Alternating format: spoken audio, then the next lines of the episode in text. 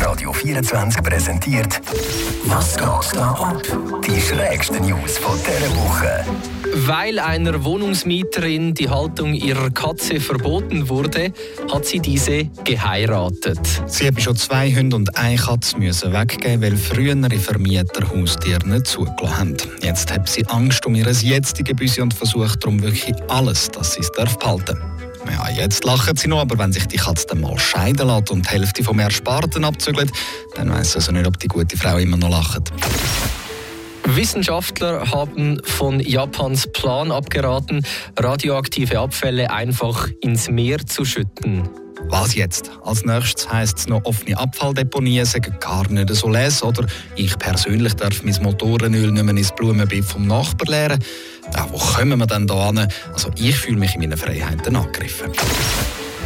Eine kanadische Provinz kann keine Bauarbeiter einstellen, um Häuser zu bauen, weil ihr die Häuser für die Bauarbeiter fehlen. Genau das muss es sein, was die alten Griechen gemeint haben mit Dilemma. Ganz genau das.